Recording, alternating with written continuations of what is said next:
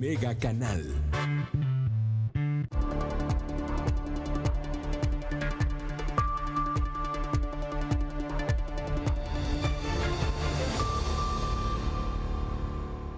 Muchas gracias. ¿Cómo está usted? Le agradezco que nos acompañe esta tarde en Mega Noticias Vespertino. Ya lo sabe, estamos transmitiendo totalmente en vivo para usted a través del canal 151 de Megacable.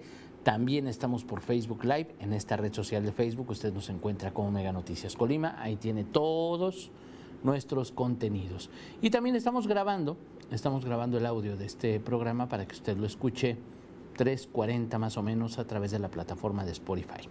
Y vamos empezando porque tenemos bastante, bastante, bastante información relacionada con COVID-19. Ya le platicamos hoy por la mañana, a las 11 de la mañana, en nuestro primer corte informativo. Hoy arranca la fase 3 eh, por contagios, por la explosividad de contagios, el ritmo que llevamos tan acelerado de contagios de COVID-19 en el estado. Hoy por la mañana lo informó la secretaria de Salud. Esto luego luego de que el sábado fueron publicados los lineamientos en el periódico oficial del Estado del acuerdo pues eh, con las eh, nuevas reglas a seguir. Ya le decíamos desde la semana pasada, bueno, pues ya se preparaba todo esto, regresar al confinamiento, regresar al aislamiento social, pues ya nada más era de oficializar unas cosas y entre ellas, bueno, pues era la publicación del eh, decreto del acuerdo ya la publicación en el periódico oficial del Estado, ya lo sabe, las medidas a tomar, no reuniones de más de 20 personas en, en ningún lado, el uso de cubrebocas, incluso la utilización de la fuerza pública, de las policías municipales, de la policía estatal para pedirle a la gente que use el cubrebocas, los negocios que no son esenciales que permanezcan cerrados, etcétera. Pero bueno, pues hoy por la mañana, además de lo ya publicado el fin de semana, la Secretaría de Salud, bueno, pues ya informó que a partir de hoy inicia la fase 3 en el estado. Esta fase ya había empezado en Manzanillo hace semanas, pero bueno, pues hoy se suma ya los otros nueve municipios. Hoy totalmente el estado se encuentra en fase 3. Mi compañera Cari Solano nos va a platicar precisamente de qué trata todo esto. Cari, muy buenas tardes. Así es, Ulises, muy buenas tardes. Un gusto también saludar al auditorio. Como bien comentas, pues este lunes 20 de julio fue declarado el estado de Colima en fase 3 de la pandemia por COVID-19. Eh, comentar y de acuerdo también a lo que explicaba la Secretaría de Salud, hace 130 días se detectó este virus en el estado de Colima. La fase 1 era caracterizada por la importación de casos. Esta etapa duró 25 días mientras que la fase 2, eh, cuando la dispersión empezó a ser comunitaria, tuvo un periodo de 60 días, mientras que esta fase 3, que entró por el municipio de Manzanillo hace 36 días, eh, y durante ese día, pues de ese tiempo también se mantuvo el foco rojo en este municipio. Eh, bueno, pues eh, alcanzando el 64% de todos los casos del estado allá en el municipio de Manzanillo, bueno, pues ya ya se inicia con esta etapa 3 en el en el todo el estado de Colima. Eh, su duración está pronosticada por análisis epidemiológicos eh, para un mes y medio. Sin embargo, pues ella dijo que será la participación de la sociedad en la aplicación de todas las medidas que día con día pues han estado anunciando eh, para que esta pueda durar menos y así bueno pues eh, la curva vaya descendiendo. Eh, ella explicaba que la fase 3 significa en términos generales que los casos se van a disparar más en las distintas zonas del estado. Ella señalaba que por ejemplo en la zona conurbada serán malos contagios mientras que en las zonas rurales de acuerdo con como lo tienen previsto los contagios serán menos. También explicó que lo anterior fue determinado en base al semáforo epidemiológico en el cual pues ya se tiene una ocupación eh, hospitalaria del 50%, promedio que propicia que en algunas unidades del sector salud en Manzanillo pues ya se alcance por momentos su capacidad máximo, máxima como también ya habían anunciado anteriormente. Por ello, algunos pacientes han tenido que ser trasladados a hospitales aquí en la capital del estado. Y bueno, el segundo indicador pues es la tendencia de la hospitalización que se registra en, las, en los últimos 10 días, en donde también rápido pues están ocupando espacios por casos graves eh, hospitalarios con un crecimiento y bueno, también con un alto riesgo de contagios, mientras que el tercer indicador pues es la tendencia del síndrome COVID-19, el cual también en los últimos 10 días hay un crecimiento con alto riesgo y bueno, pues mientras que el índice de positividad señala que cada 10 casos eh, seis resultan positivos en entidad, es decir, el 60% están dando positivos en entidad, Ulises. Híjole, pues una situación eh, delicada, una situación complicada para el Estado. Y bueno, pues ahí están los lineamientos, ya veremos a detalle eh, ya en, el noticiero de la noche. ¿De qué trata específicamente esta fase 3? Por lo pronto, pues es bastante, bastante la información que hay que procesar. Cari, muchísimas, muchísimas gracias por el... Por el ah, Así es, Ulises. Muy buenas tardes. Muy, muy buena tarde. Ya escuchó usted, pues son varios los criterios, ya los explicó mi compañera Cari Solano cuáles son los criterios de esta fase 3. Es muy, muy importante tomarlos en cuenta. Las autoridades deben estar eh, conscientes eh, de la situación que está pasando. Y déjenme, nada más le doy el dato, el dato que, que informó anoche la Secretaría de Salud referente precisamente a los contagios, ya lo decía mi compañera Cari Solano, seis de cada diez resultan positivos, seis de cada diez pruebas que realiza la Secretaría de Salud resultan casos positivos. Para que se dé una idea de los casos activos en la entidad, hasta ayer por la noche, Manzanillo tenía 145. 145 casos activos hasta el último reporte de la Secretaría de Salud ayer. Esos eran 145 de Manzanillo, casos activos. Colima tiene 103 y Villa de Álvarez 75, de acuerdo al último reporte. Si tomamos en cuenta como una sola ciudad, como una zona metropolitana, Colima y Villa de Álvarez, para que se dé una idea, son 178 casos activos nada más en la zona conurbada Colima, Villa de Álvarez. No estamos metiendo a Comala, no estamos metiendo a Cuauhtémoc, nada más estamos metiendo a estos dos municipios, que sería una zona metropolitana, incluso pues eh, podría pelearse o más pequeño, más grande, pero una zona metropolitana equiparable con el municipio solamente de Manzanillo. Estamos hablando que Manzanillo tiene 145 casos activos y la zona conurbada Colima Villa de Álvarez tiene ya 178 casos activos. Y el siguiente municipio que también registra un incremento explosivo y que de verdad también es alarmante es el municipio de Tecomán, con 143 casos activos. Si lo ponemos por zona metropolitana, por decirlo de alguna manera, Colima Villa de Álvarez es el que tiene más casos en este momento.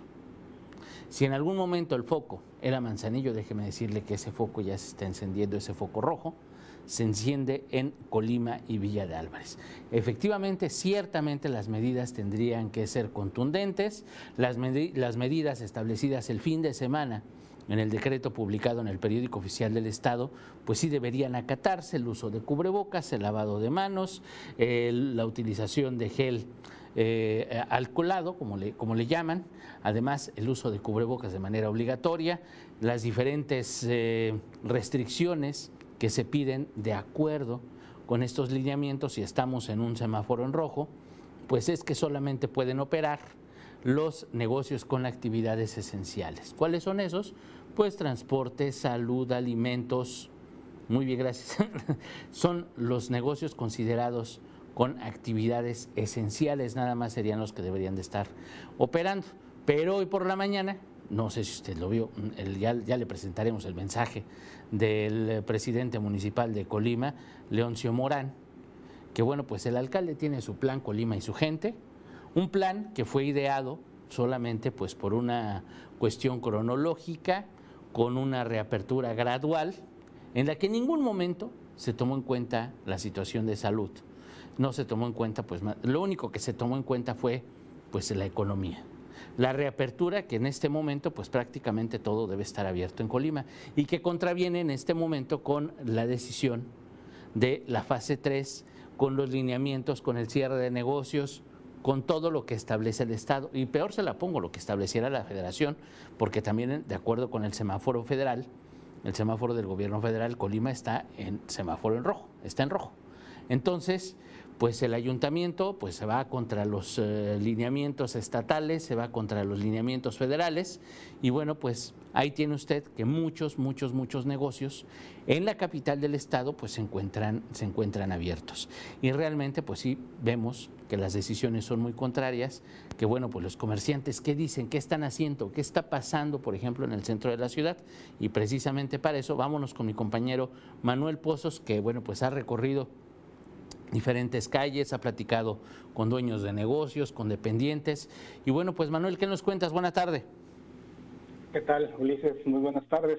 Efectivamente, así como lo has comentado, pues este podemos decir que persiste esta falta de coordinación entre las autoridades municipales y del Estado, porque mientras el municipio dice que, de acuerdo al plan Colima y su gente, que ya todos los negocios pueden estar este, eh, trabajando, pueden estar activos, pues bueno, eh, en el caso del, del Estado, pues también de acuerdo a su plan deberían de estar cerrados los los negocios no esenciales. Y pues efectivamente hoy realizamos un recorrido por el centro de la ciudad de Colima y pudimos observar, Ulises, que eh, podemos decir que en cuanto a los asistentes, la gente asistente a esta, a esta zona comercial, la principal del estado, podemos decir que más del 90% de las personas que ya están asistiendo aquí a este lugar, a esta zona comercial, podemos decir que ya están utilizando cubrebocas, eso es, eso es una buena noticia. Se ve, se, de pronto se ve alguna persona eh, entre todos los que asisten, este, podemos decir que se resiste todavía a utilizar el cubrebocas, sin embargo ya una gran mayoría, desde niños, este, mujeres, este, personas adultas mayores, ya están utilizando los cubrebocas. Los bancos, Ulises, siguen siendo los principales focos de reunión. Hay que recordar que una de las medidas que resaltó el Estado es que no se deben reunir más de 20 personas en un, en un lugar. Sin embargo, el, afuera de los bancos persiste estas este, grandes colas de más de 20 personas este, que, están esperando ingresar a las sucursales bancarias y esto no se puede solucionar. No sé por qué no lo han podido dar una solución. También pudimos platicar con algunos de los comerciantes de comercios no esenciales y pues este ellos sí están enterados precisamente de estas dos posturas, tanto del municipio como del Estado, y pues ellos únicamente están pidiendo la oportunidad de seguir trabajando. En este caso platicamos con una propietaria de una florería y nos es una persona adulta mayor y pues ella nos indicaban que pues es su único sustento y pues un nuevo cierre del, del comercio por por ser catalogado como no esencial, sería desastroso para ellos porque es, es la única fuente de ingresos que tienen. Eh, platicamos con otros, también nos comentan que, en este caso también una zapatería, que generaron ahorros y pues en esos tres meses, más de tres meses que, que se cerró a partir de marzo y este se, se abrió hasta, hasta junio, entonces todos esos ahorros que generaron durante, durante años, pues podemos decir que se les han ido acabando, entonces este por eso consideran que ya un nuevo cierre sería pues caótico para ellos sería este pues ya insoportable porque esos ingresos que esos ahorros que tenían ya los gastaron ya ya ya no cuentan con ellos. Entonces solamente piden una oportunidad de seguir trabajando eso sí con todas las medidas que les han exigido las autoridades consideran lamentable esta falta de coordinación, pero bueno, pues eso ya es cuestión de autoridades, solamente ellos piden que se les deje trabajar, Ulises. Híjole, Manuel, pues realmente es una situación complicada, una situación complicada realmente la que viven ellos. En algo sí tiene razón el, el alcalde en el mensaje que dio en la mañana, y es que pues para los funcionarios de gobierno pues sí es muy sencillo, se van hacen home office o hacen trabajo en casa y bueno, pues tienen su, su dinero garantizado, tienen su sueldo garantizado. Pero los comerciantes, la gente que se dedica a las ventas, pues ellos no tienen garantizado absolutamente nada. Los cierres ya lo hemos visto, pues desde el principio de la pandemia, cuánto han afectado, cuántos negocios han tenido que cerrar. Y mientras, pues las autoridades presumen y presumen y presumen apoyos que realmente no vemos dónde están. Por lo pronto, pues muchísimas gracias, Manuel. Claro que sí, Ulises. Muy buenas tardes. Muy, muy buenas tardes. Y pues así es como están las cosas en Colima. Pero ahora vámonos a Villa de Álvarez, porque pues eh, una de las decisiones que tomó el ayuntamiento es cerrar los tianguis. Y precisamente porque pues han sido un foco de, contagio, han, eh, llegan muchas personas a los tianguis, no respetan la sana distancia, no utilizan cubrebocas, toman muy pocas medidas de prevención, muy pocas medidas de higiene y bueno, pues en lugar de controlar que es realmente muy, muy complicado controlar a la gente, más en un espacio abierto cuando todos se aglomeran, pues mejor cerrarlos. Es la decisión del ayuntamiento, pero bueno, mi compañera Lea Arechiga pues ha estado pendiente con los comerciantes, también con estas decisiones, y pues vámonos con ella para que nos cuente. Ale, muy buenas tardes. Hola Ulises, muy buenas tardes. Buenas tardes para todas las personas que nos acompañan este lunes. Te comento que es una situación bastante complicada la que están viviendo cientos de comerciantes que trabajan en los tianguis del municipio de Villa Álvarez. Pues, ¿qué está ocurriendo? Eh, que el ayuntamiento el pasado fin de semana decretó eh, que como parte de las medidas sanitarias que anunció el gobierno del estado para disminuir el contagio por COVID-19, hay que recordar que nuestro estado está en alerta máxima por nivel de contagio.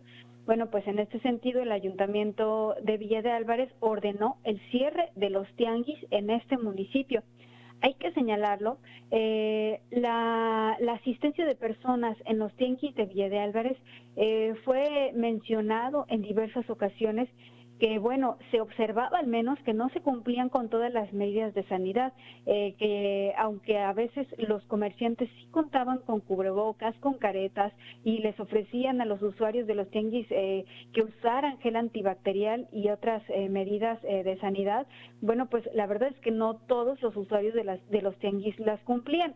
Y ahora lo que ocurre es que el ayuntamiento ha dicho que los tianguis cierran durante 15 días totalmente a, a partir de hoy. No podrán instalarse.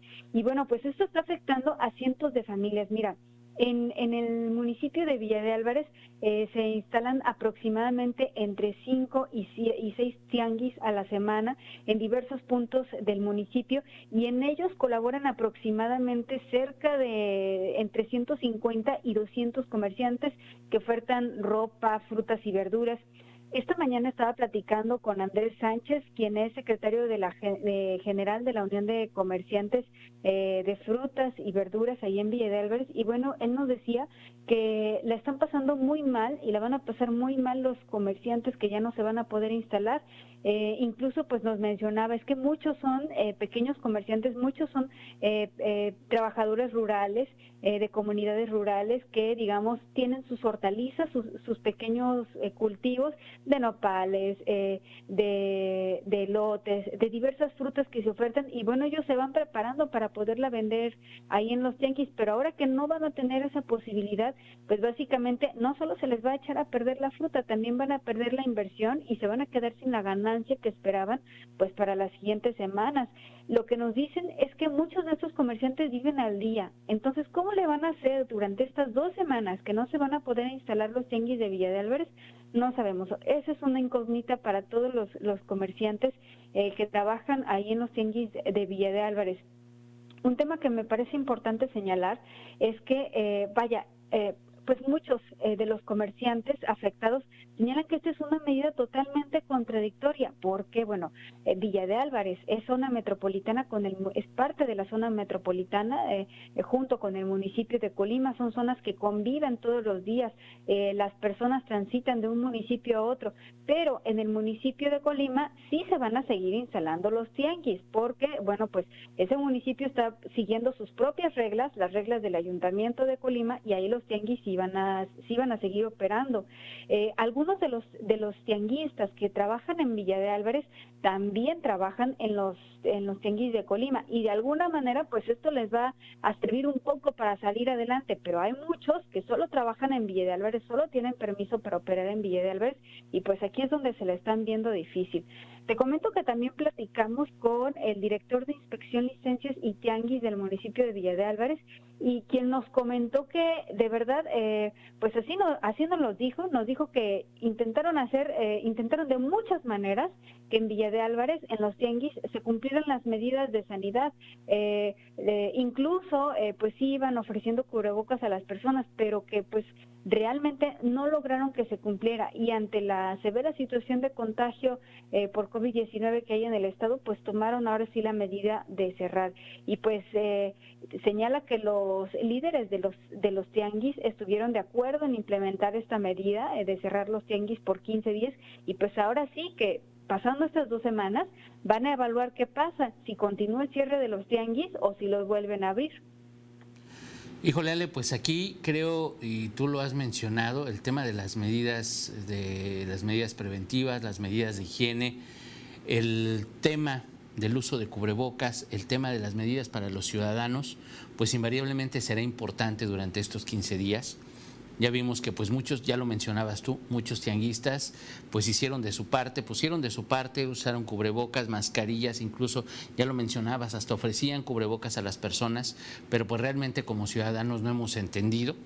Y bueno, pues los datos ahí están, las estadísticas ahí están, la situación pues obviamente va escalando para mal y bueno, pues se tienen se tienen que tomar estas determinaciones, vamos a ver cuáles son las afectaciones y vamos a ver también si los mismos municipios, en este caso Villa de Álvarez, pues toma algunas decisiones que puedan eh, paliar, si me permite la expresión, esta situación para que no sea tan grave y tan catastrófica para los comerciantes. Y es bastante triste porque, mira, hablando con uno de los comerciantes, de los tenguistas de ahí de Villa de Álvarez, eh, nos decía, es que de verdad nosotros tratábamos de cumplir todas las medidas, pero si, no podemos obligar a los usuarios de los, de los tianguis, a las personas que van a comprar, eh, pues a usar el cubrebocas, porque eh, pues luego no nos van a, querer comprar y a quién le vendemos. Entonces, básicamente estaban entre la espada y la pared, porque ellos sí estaban tratando de invitar a la gente que cumpliera las medidas de sanidad, pero pues tampoco los pueden obligar. También te comento que, por su parte, el, director de licencias de Villa de Álvarez le pregunté justamente sobre el tema que mencionabas, de si iban a poder apoyar financieramente o de alguna manera a los tianguistas, y sí, eh, pues me dejaba muy en claro que por ahora no ve esa posibilidad, porque el ayuntamiento no tiene, eh, pues ahora sí que eh, disponibilidad o flexibilidad financiera para eh, poder destinar apoyos económicos a los comerciantes, a los tenguistas de la villa. Y mira, justamente porque este tema ha causado mucha polémica, hace unos momentos el Ayuntamiento de Villa de Álvarez envió un comunicado, eh, pues ahora sí que más o menos deslindándose de esta medida y señalando que fue una medida que, que tomó el cierre de los tenguis allá en el municipio, pues luego de que el gobierno del estado o el Consejo Estatal de Protección Civil pues sesionó y, e implementara medidas más severas, ¿no? Ahora sí que dice que esta medida del cierre de los tianguis en Villa de Álvarez es a consecuencia de la implementación de medidas más severas en todo el estado, Ulises. Pues sí, pues un eh, comunicado más bien político, más bien político deslindándose, algo que no le quite tan, que no le afecte tanto la imagen, más que pensando en los ciudadanos. Por lo menos así se lee o por lo menos así parece. Vamos a ver, vamos a ver qué pasa, vamos a ver cómo les va a los comerciantes. Digo, por lo pronto, pues aquí en Colima está abierto, pues, no sé si puedan venir a trabajar de este lado, que, de verdad es contradictorio lo que están haciendo las autoridades y vamos a ver en qué desencadena todo esto. Por lo pronto, muchísimas gracias, Ale. Gracias a ti, Ya escuchó usted lo que pasa en Colima, lo que pasa en Villa de Álvarez.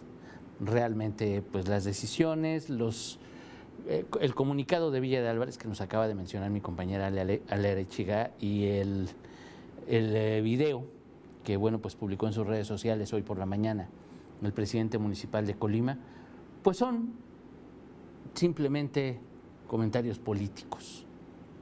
No tienen ningún sustento, simplemente pues se deslindan porque obviamente las medidas tomadas pues no son populares, afectan afectan al sector económico, que invariablemente es muy importante. Y ahí es donde las autoridades deberían encontrar qué pueden hacer, cómo pueden ayudar, cómo pueden solventar estas situaciones. Efectivamente, las autoridades no tienen recursos, pero pues algo se tendría, algo se tendrá que hacer, algo deben hacer. Porque ciertamente, ciertamente no han podido con esta situación, ni autoridades municipales, póngale el partido que usted quiera, ni autoridades estatales, póngale el partido que usted quiera, ni autoridades federales, que bueno, pues, ellos sí ya tienen un solo partido. Así de sencillo, no han podido. Y pues la responsabilidad también nos toca a nosotros. ¿Qué es lo que pasa? Por ejemplo, el tema de los tianguis me parece muy, muy, muy evidente. El tema de los comercios en el centro, en las calles. Nos enojamos todavía porque nos piden que usemos cubrebocas. Vamos al súper y la, guardia o el guardia nos dice, tiene que entrar con cubrebocas y nos ofendemos. Nos quieren tomar la temperatura y les ponemos la mano como si la temperatura de la mano es la misma que en la cabeza. ¿Y por qué no queremos que nos tomen la temperatura en la cabeza? Porque nos van a matar las neuronas. Pero déjeme decirle que no. No, nada de eso. ¿Cómo podemos creer que nos van a matar las neuronas un termómetro infrarrojo? Es como creer que nos van a quitar el líquido de las rodillas. Es como creer tantas cosas que no son ciertas. Y lo que es cierto, y lo que es cierto es que los hospitales empiezan a llenar. Eso sí es cierto. Y que mucha gente empieza a culpar a las autoridades porque no están preparadas. Pero déjeme decirle que se prepararon y no lo tomamos en cuenta. No hicimos caso al principio. Ahora sí vemos mucha gente con cubrebocas en la calle, no todos. Ya vemos mucha gente con cubrebocas en la calle. Pero se tomaron la temperatura en la mano a no tomarla, pues nada más el puro compromiso. Aquí en la empresa, imagínense nada más, aquí en Megacable, quienes se ofenden porque les toman la temperatura, les quieren tomar la temperatura en la cabeza. No deberíamos, no deberíamos de ser así, no deberíamos de pensar así. No pasa absolutamente nada. De verdad que no, no pasa absolutamente nada y sí como ciudadanos tenemos que cuidarnos. Ya no nos vamos a quedar en casa, póngale, aunque sea la orden, aunque estemos en semáforo en rojo, aunque otra vez regresemos al aislamiento social. Digamos, va, ya no nos podemos quedar en casa como usted quiera.